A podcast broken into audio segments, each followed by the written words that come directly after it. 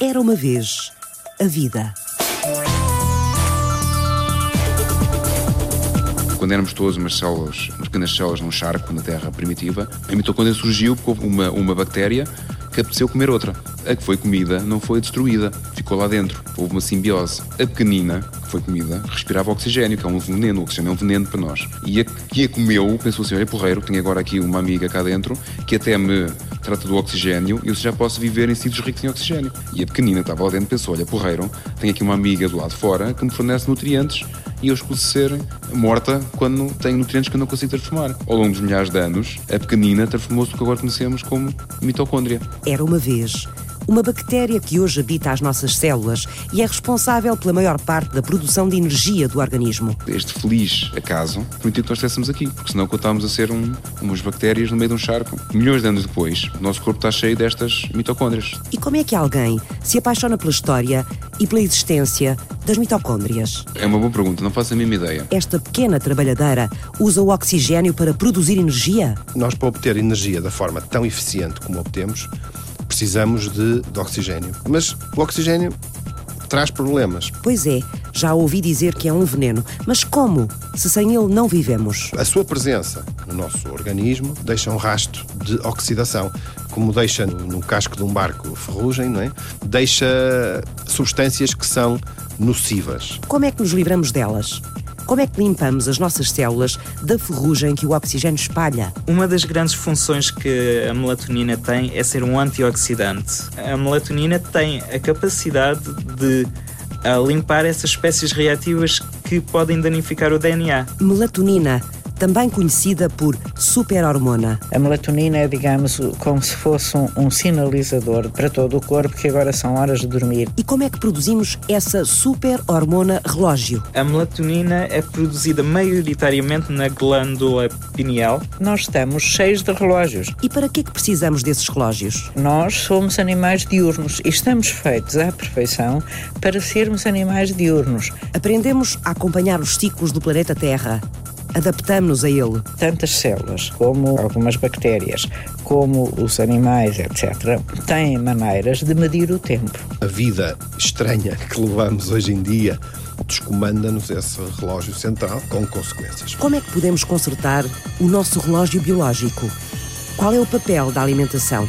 Qual é o papel do sono? na regulação destes ciclos? Somos o país que se deita mais tarde em termos mundiais. Qual é o papel da hormona melatonina que produzimos no cérebro? E o papel da mitocôndria nas nossas células? A mitocôndria, como eu costumo dizer na brincadeira, está no centro do universo. E como é que todas estas pontas se unem? Isto, a ciência é assim.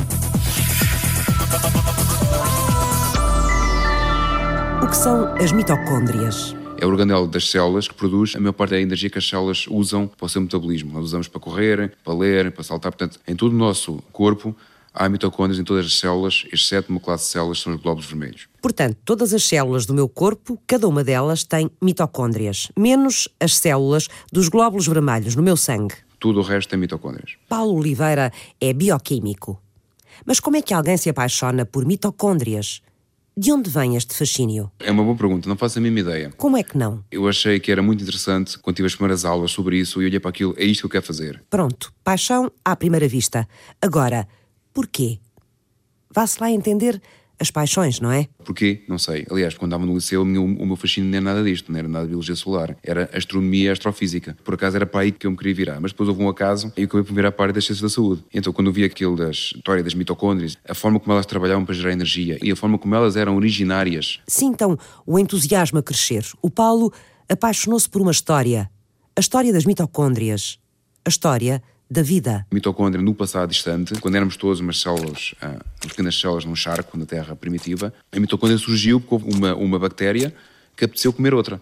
Basicamente, como elas todas faziam. Só que ao contrário do que acontece normalmente, a que foi comida não foi destruída, ficou lá dentro. Houve uma simbiose. Então o que é que acontece? A pequenina, foi comida, respirava oxigênio, que é um veneno. O oxigênio é um veneno para nós. E a que a comeu pensou assim: olha, porreiro, tenho agora aqui uma amiga cá dentro que até me trata do oxigênio e eu já posso viver em sítios ricos em oxigênio. E a pequenina que estava lá dentro pensou: olha, porreiro, tenho aqui uma amiga do lado de fora que me fornece nutrientes e eu escuso ser morta quando tenho nutrientes que eu não consigo transformar. Ao longo dos milhares de anos, a pequenina transformou-se no que agora conhecemos como mitocôndria. Porque a mitocôndria já foi uma senhora dona do nariz dela, antes de viver nas nossas células. Há muitos, muitos anos, a mitocôndria existiu sozinha na natureza, como um ser individual. Houve ali uma simbiose que se criou e que permitiu que nós estivéssemos todos aqui. Portanto, eu achei aquilo fascinante. Nós depois começámos a, a nascer a partir daí. Esta simbiose, este, este, feliz acaso, que é um acaso, este acaso permitiu que nós estivéssemos aqui, porque senão contávamos a ser um, umas bactérias no meio de um charco. Milhões de anos depois, o nosso corpo está cheio destas mitocôndrias, antigas bactérias que existem dentro do nosso organismo. Eu sempre tive este fascínio, como é que elas tinham aparecido, como é que funcionavam.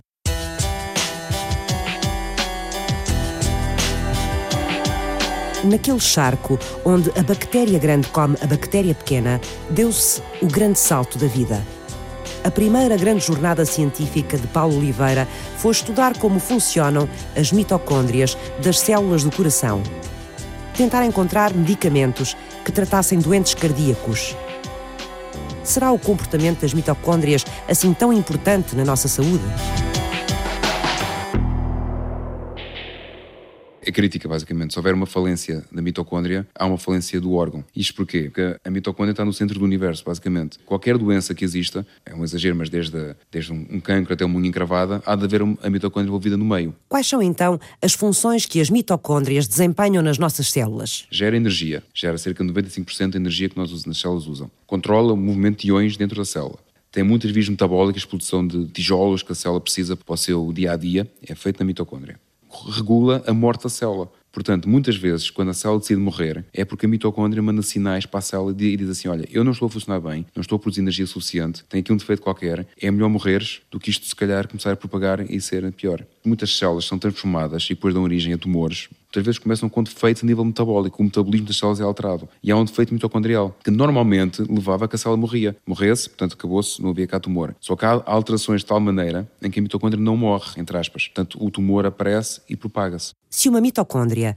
não é capaz de dar à célula a informação de que ela precisa de morrer, é porque não está a funcionar bem. Exatamente. Há umas modificações a nível do metabolismo geral da célula. Para já, a função de indutor morto-celular é desligada. Portanto, aí temos chatice. Pois temos, porque se a célula está a funcionar mal e não consegue morrer, vai começar a ficar doente e não é eliminada do nosso corpo. A mitocôndria num tumor, o que ela faz é como se fosse um, um avião que foi desviado por um pirata do ar, basicamente. Ela, em vez de produzir o máximo de energia que consegue, o que ela faz é baixa a sua produção de energia e estimula a produção de tijolos para a célula. Portanto, uma célula tumoral que está a multiplicar muito depressa precisa ter tijolos. Também precisa ter energia, mas, calhar, há energia de outras fontes na célula. Portanto, a mitocôndria, em muitos casos, serve para fornecer tijolos para que a célula multiplique mais depressa. Portanto, numa célula saudável, a principal função da mitocôndria é produzir energia. Numa célula cancerígena, a mitocôndria é condenada a trabalhos forçados, a produzir matéria a grande velocidade para a célula crescer, engordar. Estamos a chegar ao centro da vida científica de Paulo Oliveira, investigador principal do Centro de Neurociências e Biologia Celular da Universidade de Coimbra. É descobrir como é que este fenómeno acontece que o biólogo se entrega. Como e porquê é que a mitocôndria altera as suas funções. Deixa de produzir energia numa célula saudável e passa a produzir matéria numa célula cancerígena. É descobrir em diversos tipos de, de cancro como é que a função da mitocôndria está alterada, porque é que está alterada e como é que podemos reverter esse processo através de agentes químicos uns que são sintetizados uh, em laboratórios específicos em Portugal, outros que já existem na natureza. Por exemplo, nós estudámos muito no passado alcaloides que existem em várias plantas e que têm efeito muito potente na mitocôndria da célula tumoral. Mas não é só pôr as mitocôndrias das células dos tumores nos carris que o Paulo quer. Ele tem a ambição de encontrar um dia um tratamento que elimine do organismo humano as células estaminais tumorais ou que as converta ao lado luminoso da força. São a semente dos tumores. Imaginando uma planta daninha. Nós pomos o herbicida e a planta daninha é eliminada, mas as sementes, a raiz, continuam vivas. Portanto, quando o tratamento acaba, passado uns meses ou anos, estas células terminais tumorais voltam a repopular, a desenvolver-se e a repopular o tumor. Elas são basicamente o lado negro da força das células, das células terminais, nós estamos todos fartos de ouvir, que são muito benéficas para várias doenças, e de facto são. Estas são basicamente o lado negro. É uma espécie de estrela da morte? Estas células terminais tumorais, se não forem eliminadas, podem levar a que haja uma reincidência do tumor. É uma guerra das estrelas esta do biólogo que um dia quis ser astrónomo. No combate às células estaminais tumorais. Células que ainda não assumiram um papel concreto no nosso organismo e que mantêm o poder de se transformarem em qualquer tipo de célula. Uma batalha que iniciou há quase 15 anos na Universidade do Minnesota, em Duluth. Ora, um dia, apareceu em Cantanhede, no Parque de Biotecnologia, onde está instalado parte do Centro de Biologia Celular da Universidade de Coimbra e onde Paulo Oliveira trabalha, um investigador das Astúrias, de Oviedo.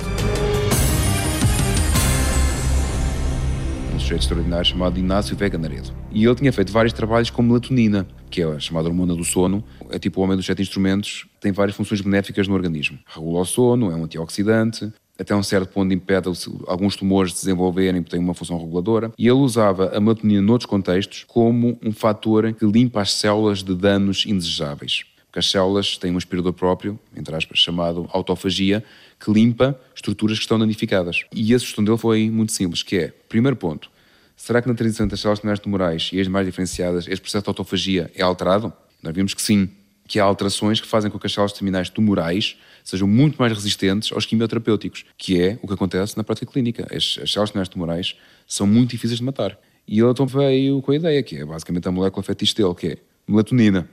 E porquê? Porque a melatonina, em vários trabalhos publicados, conseguiu eliminar vários tipos de células tumorais em cultura, não no animal. Há poucos trabalhos que mostram isso nos animais. Uh, aparentemente ajuda também a eliminar no animal, mas os estudos mais eram em células tumorais em cultura. Então o que é que ele fez? Pôs a melatonina nas células tumorais tumorais e nas outras mais diferenciadas e oh, não funcionou. E o trabalho teria morrido aí se nós não pensássemos um bocadinho nisto tudo. Espera lá. Ela se calhar não funciona porque as mitocôndrias estão desligadas. Fazem serviços mínimos, basicamente, naquelas células. O que é que foi feito? Pegámos numa outra molécula, chamada dicloroacetato, que estimula a função mitocondrial em muitas células. Aumenta a, sua, aumenta a produção de energia pela, pela mitocôndria.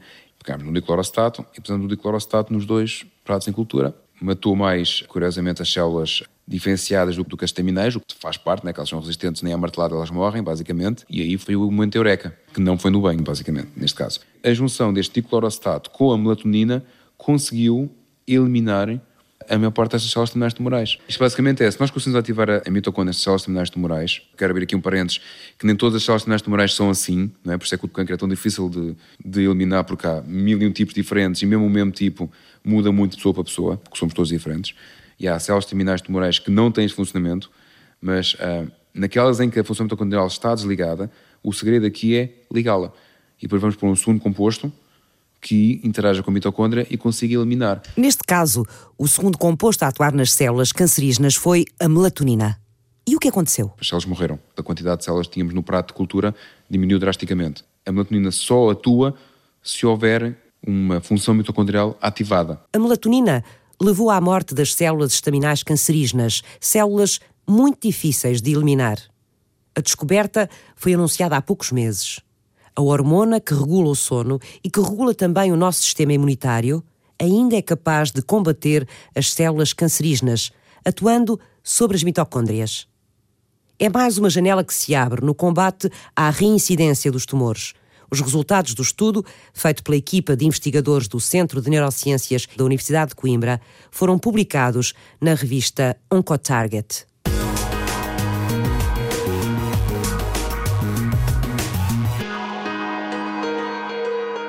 Conhecida pela hormona da escuridão, porque é produzida de noite. A melatonina é uma molécula abundante na natureza, em organismos unicelulares, nas plantas, em fungos e nos animais nós também a produzimos numa glândula muito pequenina. A melatonina é produzida maioritariamente na glândula pineal, que é uma glândula que está no cérebro, exatamente. Mas não só? Não só, não só. A melatonina pode ser produzida, por exemplo, no sistema digestivo, na pele, nos testículos ou ovários e Uh, noutras, noutras partes do corpo, mas maioritariamente nessa glândula, glândula pineal. O bioquímico Remy Cardoso estuda a doença de Alzheimer. Descobertas recentes também colocam a melatonina na rota da doença. A melatonina e o seu poder antioxidante. Nós, para obter energia da forma tão eficiente como obtemos, precisamos de, de oxigênio para fazer essa, aquilo que chamamos a respiração. Há organismos que não precisam, mas têm um rendimento energético muitíssimo inferior. Portanto, gastam muito mais para fazer o mesmo, se quiser. Mas o oxigênio traz problemas, porque a sua presença no nosso organismo deixa um rasto de oxidação, como deixa no, no casco de um barco ferrugem, não é? Uh, deixa no, no organismo substâncias que são nocivas. E, portanto, a natureza encarregou-se de desenvolver uma série de mecanismos que contrariam essas substâncias nocivas. Nuno Borges é nutricionista e a alimentação tem um papel importante na limpeza das nossas células, sobretudo os alimentos que contêm antioxidantes. Nós vamos buscá-las sobretudo a quê? Às frutas e aos produtos hortícolas, okay? que estão algumas delas carregadas com quantidades fantásticas de antioxidantes. Algumas destas substâncias são a vitamina C, uh, os carotenos, que são uma forma de vitamina A.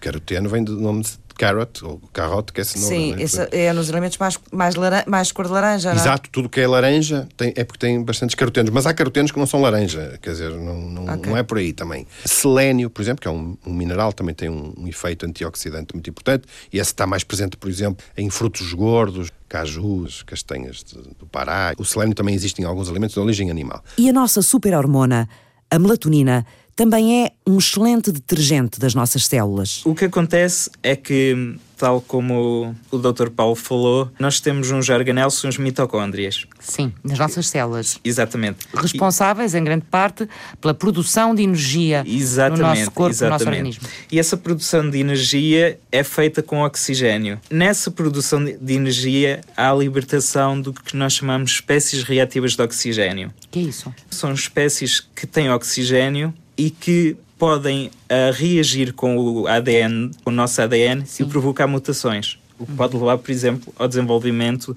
de um cancro. Exato, mas nós temos um mecanismo também nas nossas células que as limpa, não é? Exatamente. Das coisas que não Existe nos interessa, se elas estiverem saudáveis. A melatonina é um, uma dessas moléculas. Que limpa? A, melato a melatonina tem a capacidade de uh, limpar essas espécies reativas que podem danificar o DNA. Versátil a melatonina tem, no entanto, uma função maior: a organização temporal do comportamento dos animais. Ela é o nosso grande relógio biológico. A melatonina é, digamos, como se fosse um, um, sinalizador para todo o corpo que agora são horas de dormir. Ela não nos faz dormir. Ela é hipnogénica e circadiana, tem duas funções, mas não nos faz exatamente dormir. É como se fosse um sinal que, que todos os órgãos uh, recebem, é um sinal sincronizador de todo o corpo para dizer que agora são horas de dormir. Teresa Paiva é especialista em medicina do sono.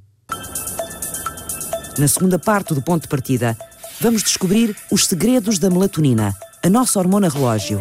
Como é que os atuais hábitos de vida estão a destruir os nossos relógios biológicos? E por que é que a melatonina aparece em tantas áreas diferentes de investigação como uma parceira a ter em conta na busca de soluções para doenças como o cancro e a doença de Alzheimer? Até já!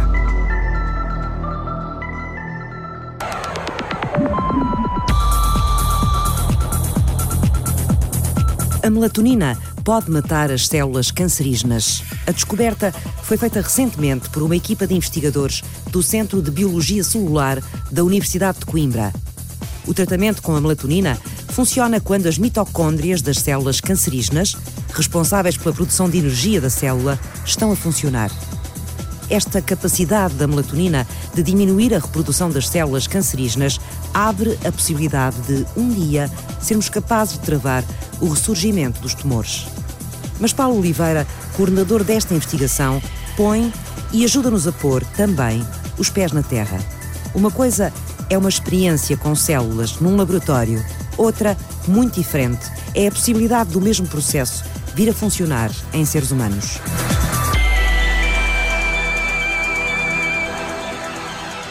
Sei perfeitamente, porque está nessa pele. A pessoa agarra-se a tudo e pensa, aqui um, um estudo foi feito, cá ver se estão a fazer alguns ensaios clínicos, o que estamos muito longe, porque vamos ver, se nós com, isto é um exemplo, com 80 mil, 90 mil euros fazemos um estudo em células, para fazer um estudo em animais precisamos de 200 mil euros. Um ensaio clínico precisa para aí de 10 milhões de euros e tem que estar muito testado em animais, portanto, e muitas vezes o que funciona em células não funciona em animais. Outras vezes funciona muito bem em animais, mas para fazer os ensaios clínicos gastam-se milhões e milhões de euros e vê-se que no humano não funciona.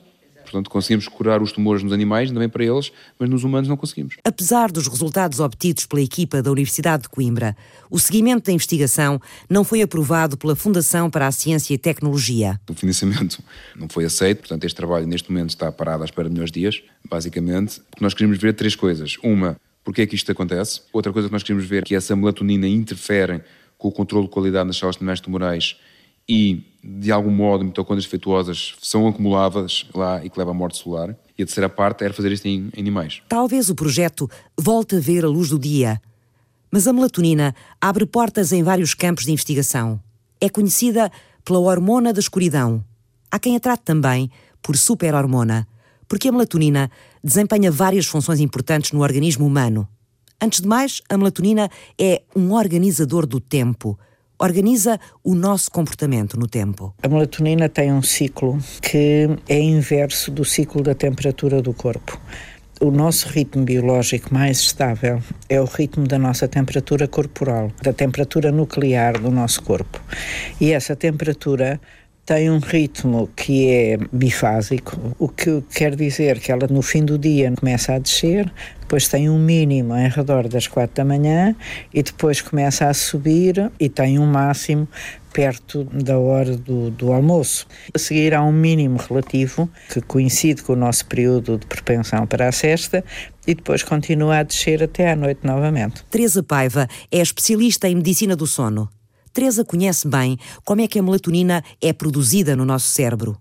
O fabrico da hormona é inverso ao ciclo da temperatura do corpo. Enquanto a temperatura durante a noite baixa até às 4 da manhã, a melatonina começa a ser produzida em redor das 8 da noite e sobe até às 4 da manhã e depois desce e ela é bloqueada pela luz. É a melatonina que nos adormece? A melatonina é como se fosse um, um sinalizador para todo o corpo que agora são horas de dormir. Ela não nos faz dormir. Ela é hipnogénica e circadiana, tem duas funções, mas não nos faz exatamente dormir. É como se fosse um sinal que todos os órgãos uh, recebem, é um sinal sincronizador de todo o corpo para dizer que agora são horas de dormir. Um sinal para nos pôr numa espécie de modo avião. E a melatonina não gosta de luz? Basta estar com a luz acesa e a melatonina é bloqueada. Se você tiver uh, à uma da manhã ou à meia-noite luz acesa, não está a produzir melatonina, não é? Ou se estiver com um computador cheio de luz à sua frente, a melatonina fica altamente perturbada. Ou agora os, os telemóveis, que têm imensa luz, não é? Basta a pessoa estar com isso para bloquear a melatonina. O que é que acontece se não respeitarmos esse período de produção da melatonina? Imagine um desportista que dá muitas quedas e começa a estragar muito um joelho. A partir de certa altura, o joelho tá, fica estragado mesmo. E com o nosso sistema de produção de melatonina, se nós fizermos muitas agressões à melatonina, o sistema também fica estragado. E tem uma tendência para começar a deslizar para horas cada vez mais tardias. Agredimos cada vez com mais frequência a nossa natureza ancestral de animais diurnos os períodos de descanso e de atividade que recebemos como património, os ciclos naturais, os ciclos circadianos, que são o quê, Teresa? São ciclos que nos põem em sincronia com o nosso planeta Terra. São ciclos que nos põem em sincronia com o dia e com a noite.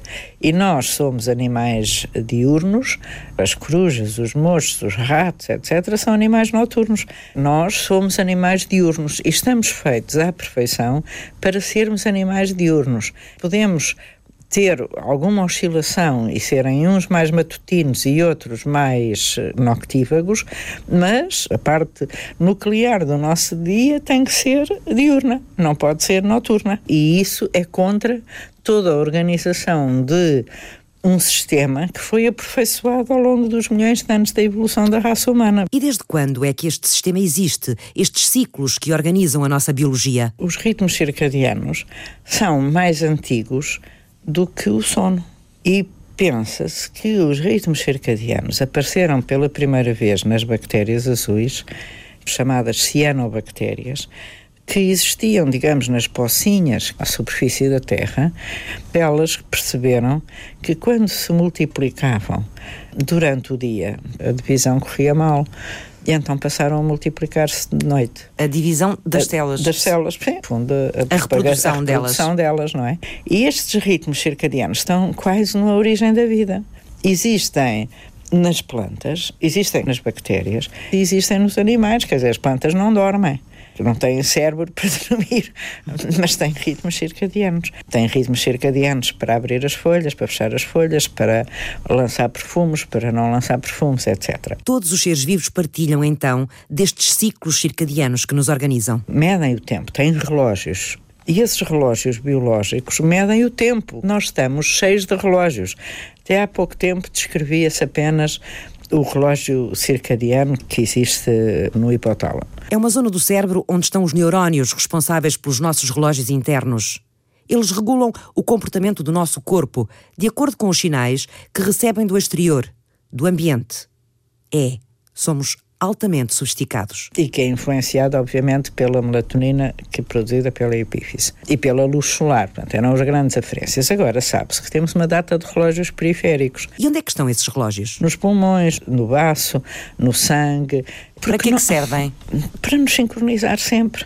Porque nós somos um ser sincronizado, altamente sincronizado.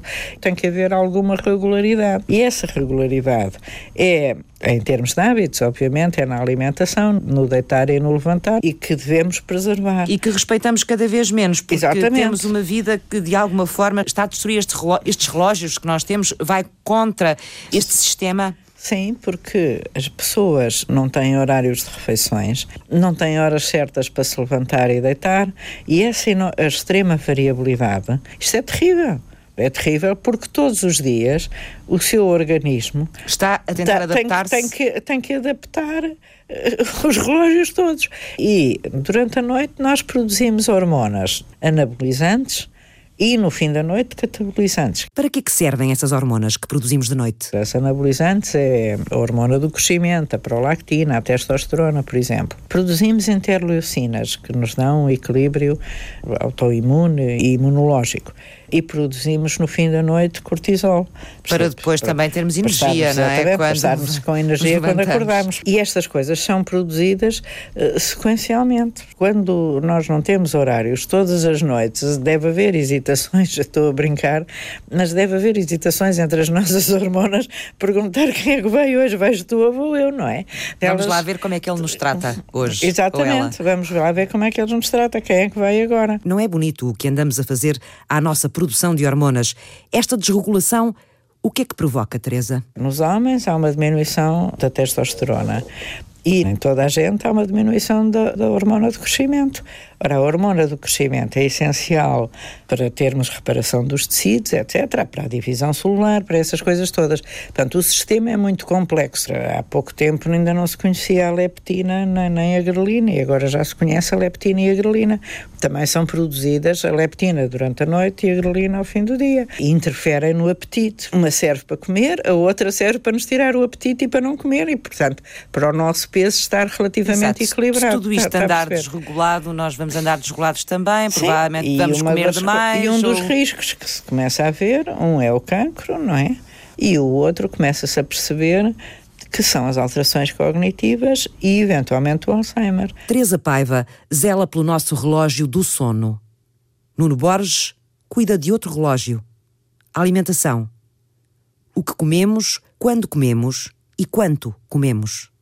Será que isso afeta o tic-tac da vida? Tem um papel que ainda não é absolutamente claro em toda a sua dimensão, mas que daquilo que se conhece é muitíssimo importante. Quer qualitativamente, ou seja, daquilo que comemos, e se calhar não é tão importante, mas sobretudo quando comemos e quanto em cada momento isso sim parece extremamente importante. Isto porque nós temos um relógio, temos muitos relógios no nosso organismo que nos regulam e, e nos preparam e nos ajudaram a, a, estar sempre preparados para aquilo que é a sequência normal dos dias e das estações do ano e em alguns animais das épocas reprodutivas e do hibernar. Isto é, a nossa fisiologia tem que estar adaptada quer ao, ao desenrolar do dia, com os ciclos de luz e escuro alternarem-se, quer ao desenrolar do ano, que nas latitudes eh, enfim, que se vão afastando do Equador, acabam por ser diferentes no verão e no inverno, e na primavera e no outono.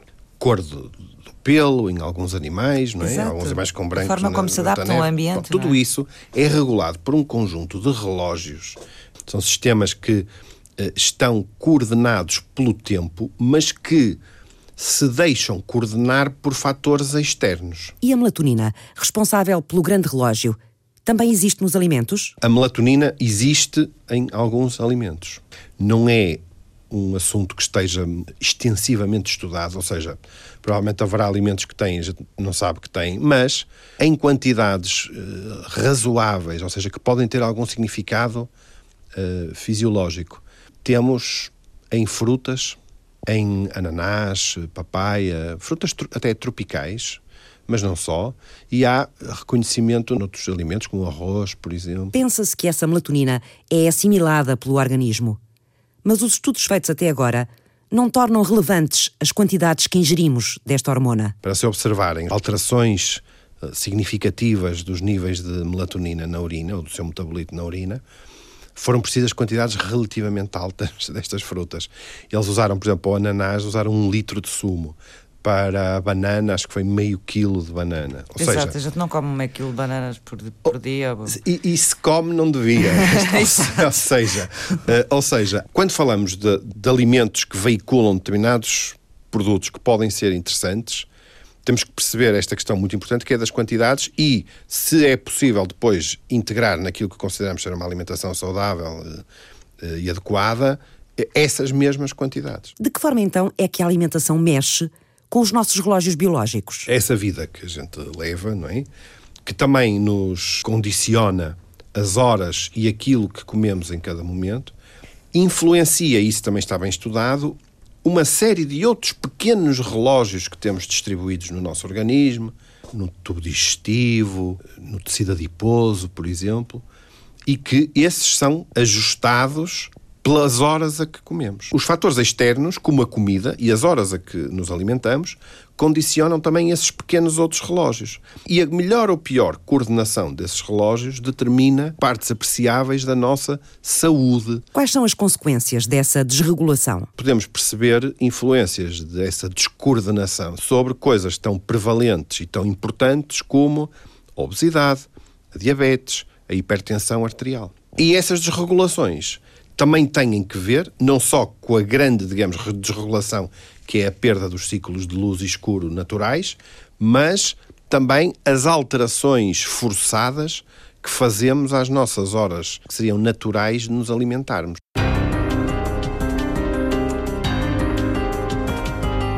Os hábitos regulares cederam à desregulação continuada nas sociedades modernas. Até onde poderemos continuar a dar corda aos nossos relógios sem que o mecanismo salte da tampa. Uma coisa que já até é prova epidemiológica é da regularidade dos próprios horários. Ou seja, as pessoas que têm horários de refeições que são instáveis, ou seja, que um dia tomam um pequeno almoço, no outro dia não tomam, um dia tomam, almoçam ao meio-dia, outro dia almoçam às três, um dia almoçam pouco, outro dia almoçam. Esta desregulação está bem estabelecido que está relacionada com piores índices de saúde. Somos o país que se deita mais tarde em termos mundiais e estamos a dormir em termos de duração como os países asiáticos. Nos países asiáticos, se entrar numa loja, vê toda a gente a dormir encostada às bancadas. Temos que provavelmente modificar os nossos hábitos. Eu não estou a dizer que as pessoas trabalhem pouco, por amor de Deus. Agora, não se deve dormir nem de mais nem de menos e não se deve ter horários nem excessivamente noturnos, nem excessivamente uhum. matutinos. Uhum. Se compararmos com há 20 ou 30 anos atrás, já temos mais diabéticos que o que tínhamos há. Não é há 30, isso aí não, não tem comparação. É, temos mais diabéticos do que tínhamos há dois anos ou há três. O excesso de trabalho hoje em dia é uma coisa muito estúpida. Hoje em dia há a convicção que nas grandes empresas, nos bancos, nas grandes multinacionais, que uma pessoa tem que trabalhar horas a fio. As pessoas basicamente são pagas por 8 horas de trabalho, mas como não estão isentas do horário de trabalho, trabalham 10 ou 12. Nós eh, estamos a mudar um paradigma que é o paradigma do 8 vezes 3.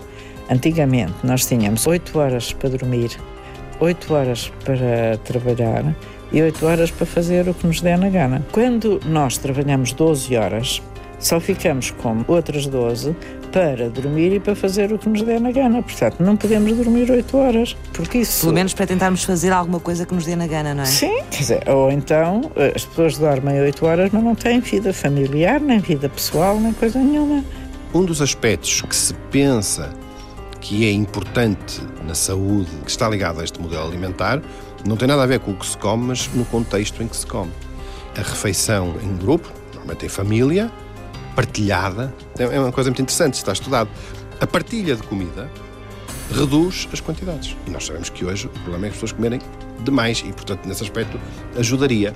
A comunhão de uma refeição em conjunto é um fator de per si que é positivo. Que é comemos muito, muito sozinhos entender, hoje. Comemos muito sozinhos, exatamente. Exatamente. Isso é, é, é exatamente isso. Os nossos congêneros no norte da Europa acabam às 5 da tarde ou às 6. Não andam a fazer estas loucuras de trabalho que nós fazemos até às 9 ou 10 da noite. E são ricos, nós somos pobres. Portanto, há, que pensar um bocadinho nisso. Que raio de história é esta que se está a fazer? Essa produtividade, essa o dinheiro? Porque isto para as grandes empresas é eh, usar e deitar fora, não é? Porque a seguir há uma taxa de desemprego que tem não sei quantos à espera para entrar. Mas isto vai destruir a estrutura social.